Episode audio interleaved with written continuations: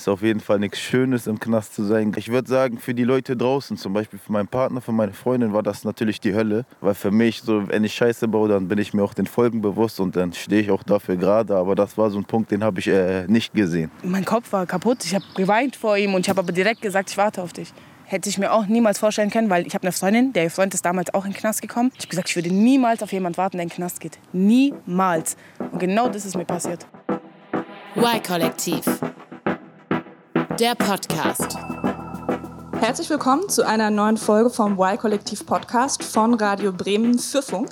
Mein Name ist Julia Rehkopf und diese Podcast-Folge ist etwas Besonderes, denn die zeichnen wir heute nicht im Studio auf, so wie sonst, sondern live auf einer Bühne und zwar bei der Breminale Dezentrale. Das ist ein Kulturfestival in Bremen. Und wir haben hier heute auch Publikum dabei. Vielleicht hört man es im Hintergrund ein bisschen. Dankeschön.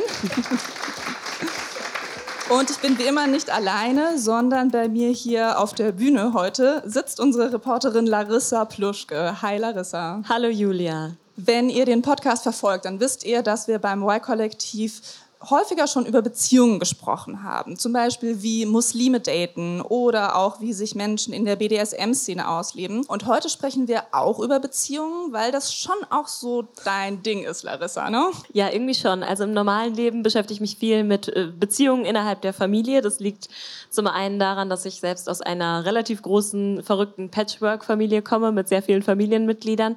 Und zum anderen habe ich auch selbst einen Podcast, der sich mit diesem großen Thema Familie beschäftigt. Der heißt Familie Millionärs. Und in diesem Podcast geht es eben auch um Familienverhältnisse. Wir sprechen zum Beispiel darüber, wie es ist, wenn der eigene Vater alkoholsüchtig ist. Oder es geht auch um Zoff unter Geschwistern. Es geht um das alltägliche Chaos. Oder zuletzt hatten wir zum Beispiel mit Cold Mirror eine Folge aufgezeichnet, auch über ein sehr intensives Thema, wie es ist, wenn die eigene Schwester sehr plötzlich stirbt. Also du merkst, es sind nicht immer leichte Themen, aber wir versuchen immer sehr ehrlich und sehr authentisch darüber zu sprechen. Okay, bei uns geht es aber heute nicht um komplizierte Familienverhältnisse, sondern um komplizierte Liebesbeziehungen. Ja, genau. Und es geht um ähm, solche, bei denen die große Liebe hinter Gittern sitzt, also tatsächlich im Knast und der Partner oder die Partnerin warten dann eben draußen in der Freiheit. Ich glaube, wir haben uns alle auch im Lockdown ein Stück weit irgendwie isoliert und eingesperrt gefühlt, aber es ist wahrscheinlich gar kein Vergleich dazu, über Jahre in einem Gefängnis eingesperrt zu sein. Das ist nochmal ein ganz anderes Thema. Und ich habe mich einfach gefragt, wie Liebe überhaupt funktionieren kann, wenn ein Teil der Beziehung komplett abgeschottet ist. Also wenn das tägliche Leben nie zusammen stattfindet. Und darüber habe ich mit einem ehemaligen Inhaftierten gesprochen und mit der Freundin eines Inhaftierten. Und ich habe von beiden beiden gelernt, bei einer Partnerschaft, die durch dicke, fette Gefängnismauern getrennt ist, bei der du auch nicht sehen kannst, was der oder die andere gerade macht in seinem Leben, da geht es auf jeden Fall ganz viel um Vertrauen. So, wenn man ein eifersüchtiger Mensch ist, da machst du eine sehr krasse Zeit durch. Die haben deren Partnern haben die alles in die Schuhe geschoben. So, ich gehe zum Friseur. Warum gehst du zum Friseur? Triffst du dich mit anderen Kerlen? Die haben immer Misstrauen gehabt, ne? Es wird auf die Probe gestellt. Weil wenn man diese Zeit geschafft hat, sage ich jetzt mal, dann schafft ihr alles zusammen. Du musst zu 100.000 Prozent vertrauen. So, wenn ihr kein Vertrauen habt, dann könnt ihr diese Beziehung komplett vergessen. Und ich wollte für diese Podcast-Folge wissen, wie man jemandem vertrauen kann, der gerade einfach mal verhaftet wurde und wie Paare über Jahre eine Beziehung aufrechterhalten können, wenn die sich eigentlich nur ab und zu in einem Gefängnis sehen und dann auch noch mit Beamten oder Beamtinnen im Rücken. Und ehrlich gesagt habe ich mich auch gefragt, was passiert eigentlich mit Intimität und Sex in so einer Beziehung? Wie passt das da rein? Du hast gleich am Anfang so pauschal gesagt, der Freund sitzt im Knast und die Partnerin wartet draußen. Aber das kann natürlich auch andersrum sein. Klar, auf jeden Fall. Aber rein statistisch gesehen muss ich sagen, ist es schon so, dass der Großteil der Inhaftierten in Deutschland männlich ist. 2020 zum Beispiel, da saßen über 43.000 Männer in deutschen Gefängnissen und im Vergleich eben nur, also in Anführungsstrichen sage ich jetzt mal, 2.600 Frauen. Das sagen auf jeden Fall die Daten vom Statistischen Bundesamt. Und ich habe für den Podcast eben auch nur mit Frauen gesprochen, die warten und eben mit einem Typen, der selbst lange im Gefängnis saß. Okay, also wir können auch davon ausgehen, dass es meistens die Frauen sind, also die Partnerinnen, die draußen sind und auf ihren inhaftierten Partner warten. Ja, also in einem Großteil der Fälle ist das tatsächlich schon so. Und eine von diesen Frauen lernen wir auch im Podcast kennen, das ist Selma. Sie lebt in Süddeutschland, ist Anfang 20 und eigentlich heißt sie auch anders, aber sie möchte ihren richtigen Namen hier im Podcast nicht so gerne nennen. Also es ist wirklich so, die, die stempeln dich halt direkt mit ab. So, die wissen, dein Freund ist im Knast, ah, du bist auch so eine, bam, du Stempel. So, die nehmen dich gar nicht ernst darüber. Es klingt ja schon so, als ob Selma ziemlich oft mit Vorurteilen dann auch konfrontiert wird. Ja. Und ich kann mir auch vorstellen, dass sie eigentlich dann auch nicht mehr so richtig Lust hat, das ständig erzählen zu müssen. Ja, ja, mein Freund sitzt im Knast. Aber ihr seid trotzdem irgendwie in Kontakt gekommen. Wie hast du Selma denn kennengelernt? Tatsächlich haben wir uns über Instagram kennengelernt. Ich habe da viel recherchiert und dabei auch gemerkt, es gibt eine sehr, sehr große Community, gerade an Frauen, die Angehörige in der JVA, also in der Justizvollzugsanstalt, das ist ja umgangssprachlich so für Gefängnis oder eigentlich das korrekte Wort, die da eben Angehörige haben und einige posten tatsächlich dann auch anonym dazu.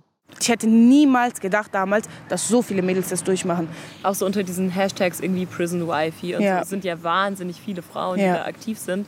Genau, ich habe auch noch eine Seite auf Instagram, die heißt auch Prison Wifey. Extra gemacht, falls Mädels sich so anonym so schreiben wollen und äh, sich halt so ein bisschen austauschen wollen. Deswegen habe ich so die extra Seite, habe auch dort meine Geschichte erzählt, wie das alles passiert ist, was alles passiert ist. Ich fand das ehrlich gesagt ein bisschen strange, so am Anfang, dass sich Frauen teilweise dieses Label Prison Wifey verpassen. Also als wäre das so ein Status wie, keine Ahnung, früher auf Facebook vergeben. Es klingt auch irgendwie so ein bisschen niedlich, ne? Also vielleicht auch so ein bisschen romantischer, als die Situation tatsächlich ist. Ich finde auch, es hört sich romantischer an, als es ist. Und einige beschreiben auf Instagram ihre Beziehung zum Beispiel auch sehr gerne mit diesem Bild von Bonnie und Clyde. Das war ja dieses amerikanische Verbrecherpärchen. Die wurden aber tatsächlich von der Polizei erschossen und gar nicht erst in ein Gefängnis gesteckt. Und es gibt ja auch einige Songs und Filme über die. Ich finde Bonnie und Clyde, sage ich dir ehrlich, äh, eine Beleidigung irgendwie. Also ich meine, heute hat auch jemand unter meinen TikTok kommentiert, die denken auch, die wären Bonnie und Clyde. Das denke ich nicht. Das ist eigentlich ein ziemlich krasses Klischeebild. Bonnie und Clyde, das ist nicht ihre Beziehung, das ist eine Beziehung von einem amerikanischen Verbrecherpärchen. Das spricht ihr auch so ein bisschen ihre eigene Geschichte, die von ihr und ihrem Freund ab. Und dazu kommt natürlich, dass sie sagt, wir sind jetzt auch kein Gangsterpärchen. Also dieser Vergleich hinkt irgendwo. Sie ist ja auch gar nicht kriminell. So sieht's aus. Und deshalb wollte Selma mir mal ehrlich erzählen, wie es ist, eine Beziehung mit einem Insassen zu führen. Und ich habe übrigens mit vielen Frauen Kontakt gehabt, eben auch über Instagram, die dazu posten. Aber in einem Podcast so öffentlich darüber reden, das wollten tatsächlich die wenigsten. Ich erinnere mich auch, dass du immer wieder äh, gesagt hast, ich habe jemanden. Ah nee, sie hat doch abgesagt. Jetzt habe ich jemanden. Jetzt hat sie doch wieder abgesagt. Das war ein ganz schönes Hin und Her, aber ich kann es auch irgendwie verstehen, weil das ist ja ein super intimes Thema. Also klar, dass da nicht jeder zusagt, ähm, aber du hast dann ja selber getroffen irgendwo in Süddeutschland, ne? Genau, da habe ich sie getroffen. Da lebt sie auch schon ewig und da sitzt auch ihr Freund tatsächlich in Haft. Und wir beide waren auch an einem Ort unterwegs, den sie ganz stark mit ihrem Freund verbindet. Vielleicht erzählst du erstmal, warum sitzen wir jetzt hier in diesem Park? Also wir sitzen hier in dem Park, weil ähm, an dem Tag, wo wir zusammengekommen sind, haben wir halt ein bisschen gechillt und dann haben wir gedacht, komm, wir gehen hierher und es war halt eiskalt an dem Tag und dann saßen wir hier vorne und dann ähm, hat er so meine Hand genommen und ich verbinde das so damit, auch wenn ich immer hier durchlaufe, ich sage, ha, da bin ich mit meinem Freund zusammengekommen oder so. Ja. Sind das dann auch schon so Orte, wenn du durch die Stadt gehst, wo du immer denkst, oh Mann, hier waren wir eigentlich zusammen, jetzt ist es halt anders? Also früher war es schlimm, wo er in den Knast gekommen ist, war es schlimm, wo ich, egal wo ich war, ich war dort und habe dann gesagt, ja, guck, ich war hier mit ihm, jetzt ist er weg. Und dann habe ich auch direkt angefangen zu weinen. Nach einer Zeit freust du dich einfach nur noch auf diesen Tag, an dem er entlassen wird. So, du willst einfach nur noch, dass er rauskommt und dass ihr wieder an diesen Orten sein könnt. Das klingt auch so, als ob er schon ein bisschen länger im Gefängnis sitzen würde. Ja, das ist auch so. Also er sitzt schon seit fast zwei Jahren wegen BTM, also das ist die Abkürzung für Betäubungsmittel. Die Strafe wäre jetzt eigentlich sogar schon abgesessen, aber es gab noch ein zweites Verfahren gegen Selmas Freund wegen gefährlicher Körperverletzung. Da hat er dann zusätzlich noch mal fünf Jahre Strafe obendrauf bekommen. Allerdings gehen Selma und ihr Freund gerade gegen das Urteil vor. Das heißt, es ist noch gar nicht so klar, wie lange er genau dann im Gefängnis noch sein wird. Ähm, du hast jetzt gesagt BTM, also Betäubungsmittel. Ähm, das heißt, er hat mit illegalen Drogen gehandelt. Ja, also so ganz genau genommen, wer gegen das BTMG, das sogenannte Betäubungsmittelgesetz, verstößt, hat zum Beispiel mit Substanzen gedealt, hat die selber hergestellt, hat die angebaut, die unerlaubt in seinem Besitz gehabt. Sowas gehört alles dazu. Okay, also das heißt, wir reden jetzt über so Dinge wie Gras, Crystal, Genau. Heroin. Und so weiter und so weiter. Und dieser Begriff BTM, der ist mir bei meiner Recherche tatsächlich auch sehr häufig begegnet, weil viele Frauen, mit denen ich auch vorher Kontakt hatte, du sagst selbst, einige Interviews sind ja nicht zustande gekommen, die hatten häufig Partner, die in Haft sind wegen Verstößen gegen das Betäubungsmittelgesetz. Und außerdem wollte ich ja auch gerne jemand, mit jemandem sprechen, der selbst im Knast war, währenddessen auch eine Beziehung hatte. Und ja, der Typ, den ich getroffen habe, der saß eben auch wegen BTM. das heißt, er, er hat gedealt. Ja, also Seth heißt er, um ihn erstmal nochmal vorzustellen. Der wurde wegen Beihilfe zum Handeln von Betäubungsmitteln, so heißt es offiziell, verurteilt. Und zwar zu zwei, zwei Jahren und fünf Monaten. Und jetzt hat er seine Strafe abgesessen. Er ist auch wieder in Freiheit. Aber damals hatte er quasi sogar eine Wohnung für seine Ware angemietet. Und damit ist er tatsächlich auch aufgeflogen. Und dann, ja, bin ich zum Bunker gegangen, zu unserer Bunkerwohnung. Und einer von uns hat vergessen, da die Miete zu zahlen. Der Vermieter ist dann eingebrochen und hat die Ware gefunden. Oh hat die Polizei gerufen und die Polizei ist dann da gewesen, um alles aufzunehmen. Und ich bin dann nichtsahnd reingelaufen. Ich habe die auf frischer Tat erwischt. Ne? So die Tür war auf und ich sehe stehen beim Polizei, habe ich noch schnell mein Handy um die Ecke geschmissen, über die Mauer bin gezogen, hatte ich aber ganz schnell die Acht auf den Arm und dann war es das auch. Also heute, er lacht auch selbst darüber, wie dämlich das alles gelaufen ist. Und mit dieser Acht auf den Arm meint er natürlich, dass ihm dann die Handschellen, zack, umgelegt wurden.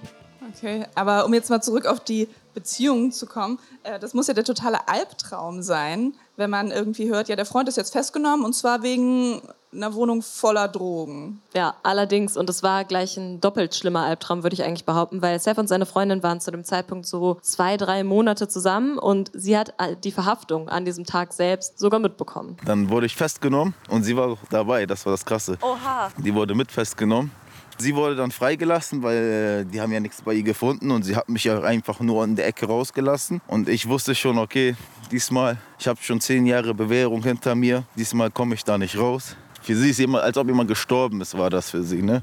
Ohne dass ich mir jetzt anmaßen würde, dass ich das nachempfinden kann, diese Situation. Aber ich glaube, ich wäre weg gewesen. Also, wenn mein Freund festgenommen wird und ich gleich mit und ich wusste irgendwie von nichts. Also, ich glaube nicht, dass ich das noch mitgemacht hätte.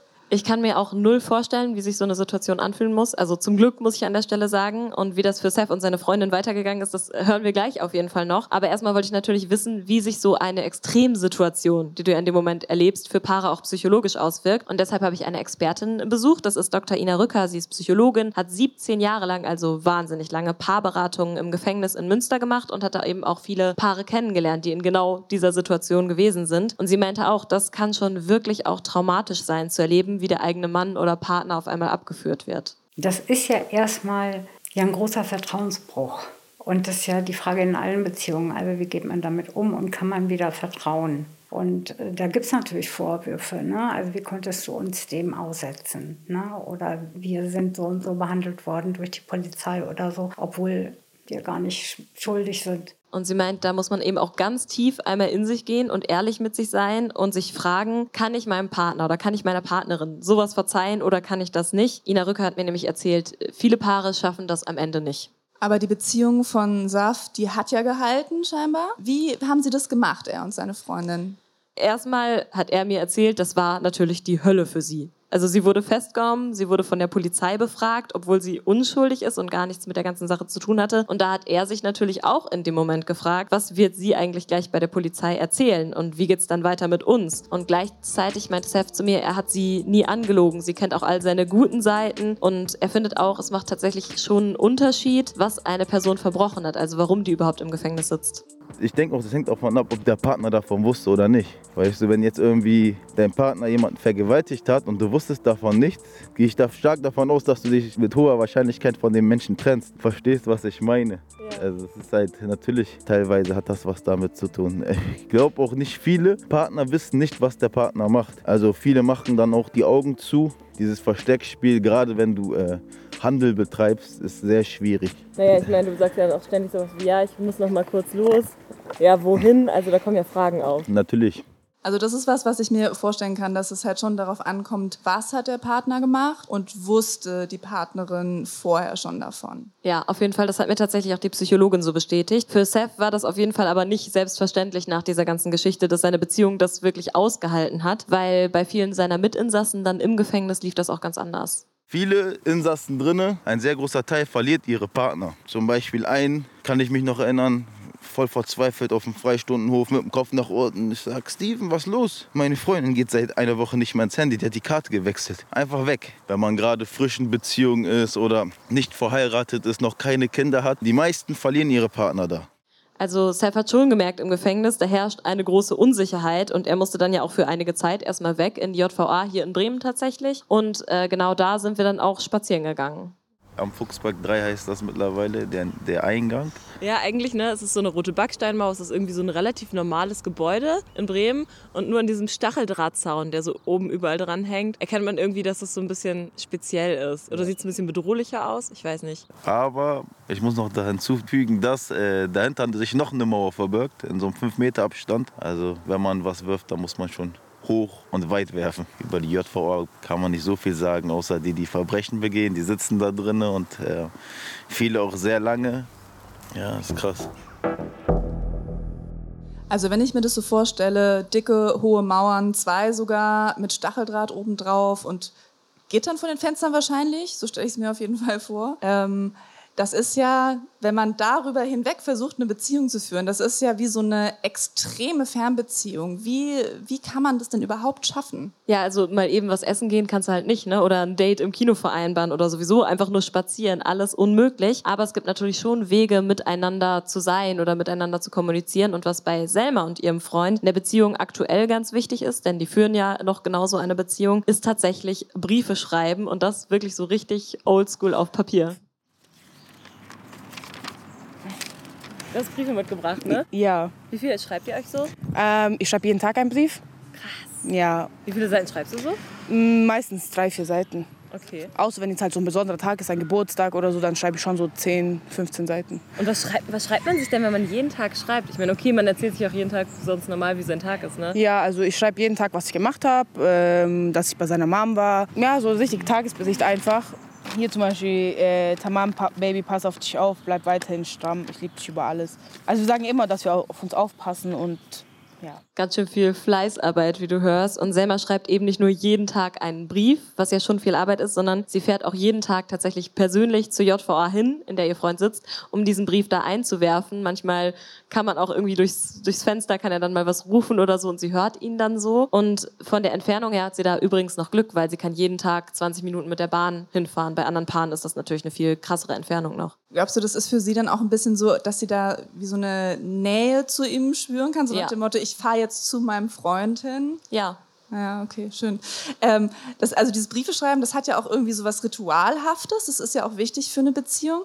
Ähm, aber es gibt ja auch noch, darüber haben wir noch gar nicht gesprochen, äh, die Möglichkeit, sich zu besuchen. Das ist tatsächlich so und Gefangenen steht das sogar gesetzlich zu. Mindestens eine Stunde Besuch im Monat. In manchen Bundesländern sind das zum Beispiel auch vier Stunden im Monat, also das variiert. Aber für so ein Paar ist das natürlich richtig wenig Zeit. Vor allem, weil ja vielleicht auch mal jemand anders aus der Familie gerne eigentlich zum Besuch kommen würde. Und die Besuche werden natürlich auch immer von Beamten beaufsichtigt. Also da ist immer jemand dabei. Und Selma war bei ihrem ersten Besuch, nachdem ihr Freund dann festgenommen worden war, auch extrem angespannt. Dann waren es halt zwölf Tage, bis ich ihn besuchen konnte. Und dann wusste ich aber auch nicht, wie ich in diesem Besuch reagieren soll oder sonst irgendwas. Und dann ist es schon eine harte Zeit, weil du nicht weißt, was macht das jetzt wirklich mit euch. Steht ihr das zusammen durch? Das weißt du ja alles nicht. Steht ihr das zusammen durch oder lässt du ihn fallen oder lässt er dich fallen?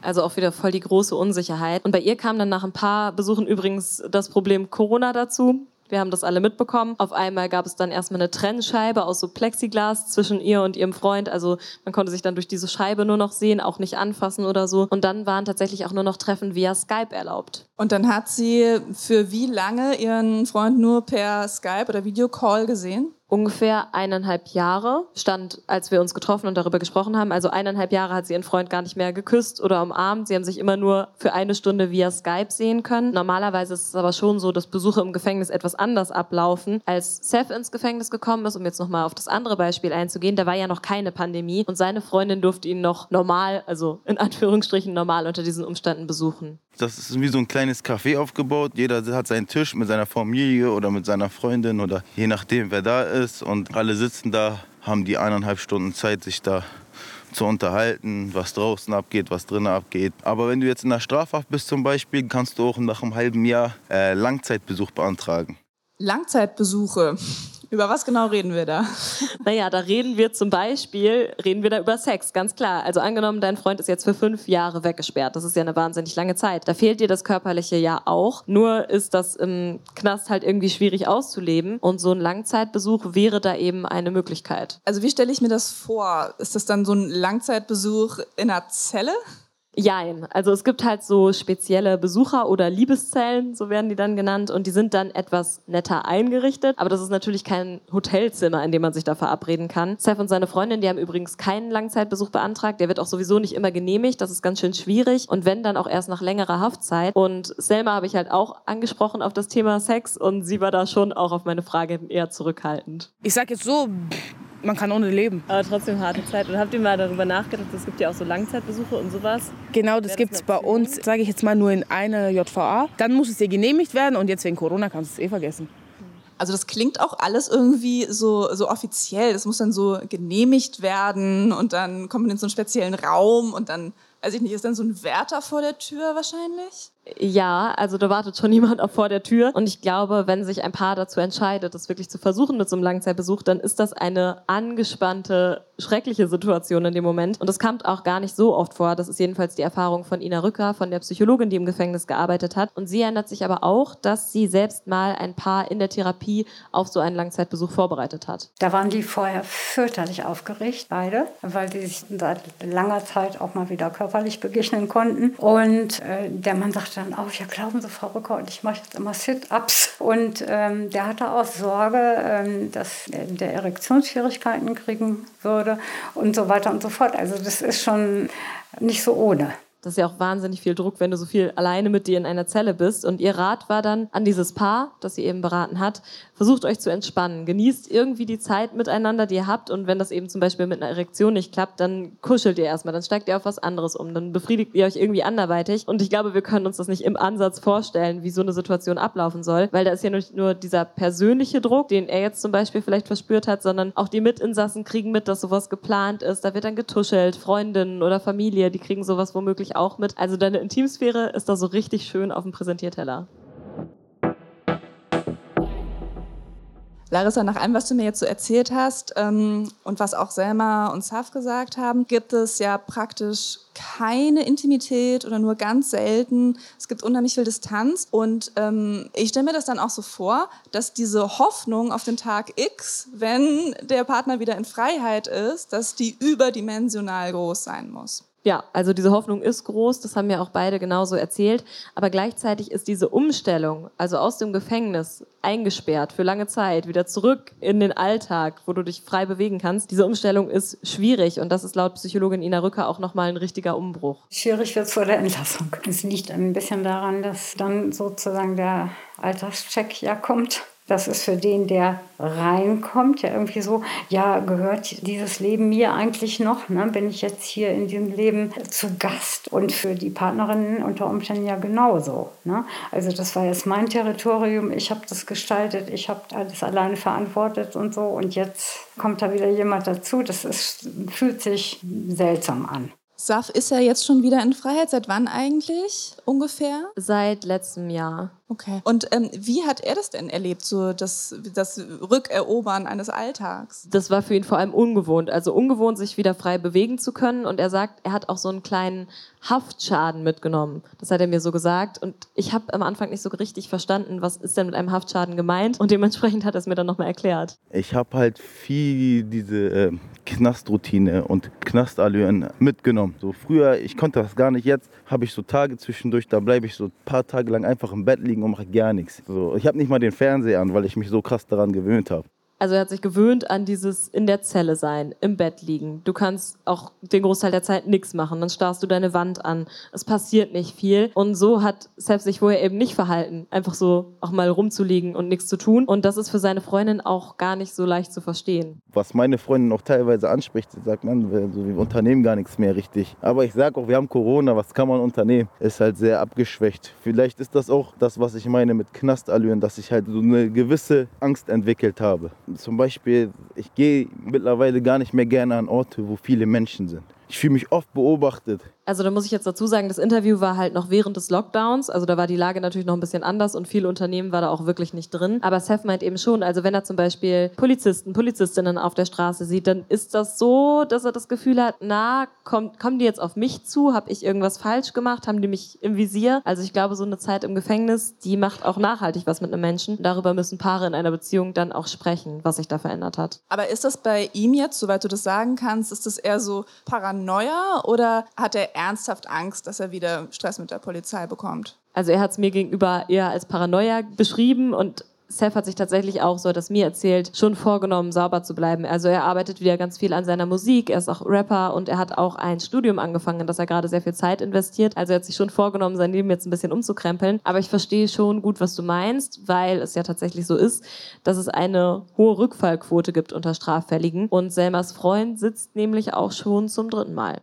Also hypothetische Frage angenommen, er wäre jetzt wieder hier und er würde wieder irgendwas machen, was ihn in Schwierigkeiten bringt wäre deine Reaktion anders? Würde er noch mal in den Knast gehen, würde ich nicht mehr warten. Weil dann ist er selber schuld, dass er unsere Beziehung, wie gesagt, aufs Spiel setzt. Und dann kann ich ihm auch nicht mehr helfen. So, er kommt raus, er kommt rein, er kommt raus, er kommt rein. Irgendwann reicht's doch. Verständlich, oder? Also würde mir, glaube ich, auch so gehen. Und vor allem sagt sie natürlich, jetzt sind wir beide noch jung. Wenn er aus dem Knast kommt, dann sind wir immer noch jung und dann können wir endlich mal unsere gemeinsame Zukunft planen, können zusammenziehen und irgendwann dann auch mal Kinder haben. Und dann möchte sie aber auch eine Beziehung, in der sie sich auf jemanden verlassen kann und die auch stabil ist. Ja, sehr verständlich. Ich wünsche auf jeden Fall, dass es klappt. Larissa, das war ja auch eine intensive Recherche. Also du hast dir sehr viele intensive Geschichten von verschiedenen Menschen ja auch angehört, mehr als von denen, die wir jetzt gehört haben. Ähm, was hast du denn für dich aus der Recherche mitgenommen? Also erstmal muss ich sagen, dass es mich sehr doll überrascht hat, wie viele Frauen eine Beziehung mit jemandem führen, der gerade in einem Gefängnis sitzt. Das habe ich wirklich so nicht erwartet. Und dass viele dieser Frauen halt auch sehr schnell verurteilt werden, so nach dem Motto, ja, du liebst einen Kriminellen, dann bist du wahrscheinlich selbst auch eine. Also weil Selma hat mir auch erzählt, sie ist manchmal sogar bei ihren engen Freundinnen auf Unverständnis gestoßen. Und da kann ich mir vorstellen, dass so eine Community auf Instagram, in der alle Frauen kennenlernen, die ein ähnliches Schicksal teilen, dass das schon helfen kann. Also dass man das dann so die eigene Situation besser bewältigen kann. Ja, genau. Und wir haben ja jetzt auch tatsächlich ähm, in diesem Podcast gar nicht über Frauen gesprochen, die selbst schon Kinder haben. Das ändert ja auch nochmal einiges an der Situation. Da kommt es ja oft dazu, dass Gehalt wegbricht von demjenigen, der eigentlich auch Geld verdient hat, dass die Frauen finanziell in Schwierigkeiten geraten. Und natürlich, dass da oft auch Kinder sind in so einer Ehe,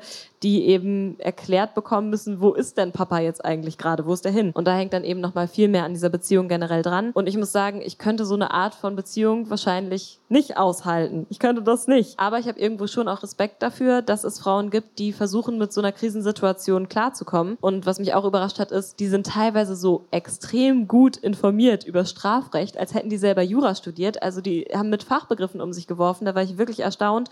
Und die nehmen auch wirklich viel auf sich, um ihrem Partner zu helfen. Und das ist mir bei Selma eben auch aufgefallen. Ich kümmere mich um seine Mutter. Ich überweise ihm jeden Monat sein Geld. Ich mache alles, damit es wirklich ihm gut geht. Also ich kümmere mich um sehr viele Sachen. um Anwalt, um alles. Ja. ja, es ist wirklich wie so ein Teilzeitjob nebenbei. Macht das was mit der Beziehung, wenn man quasi so viel damit zu tun hat, auch für den anderen Dinge zu erledigen?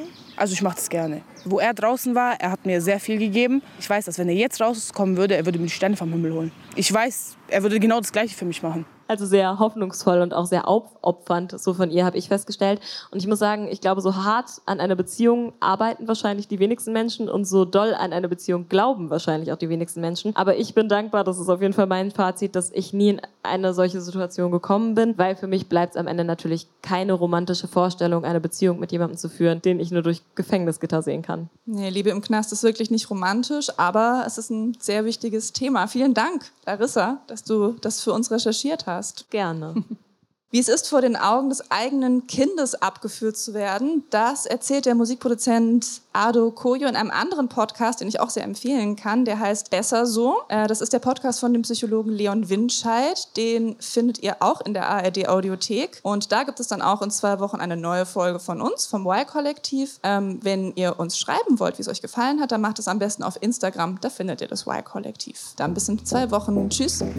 Y-Kollektiv. Ein Podcast von Radio Bremen und Funk.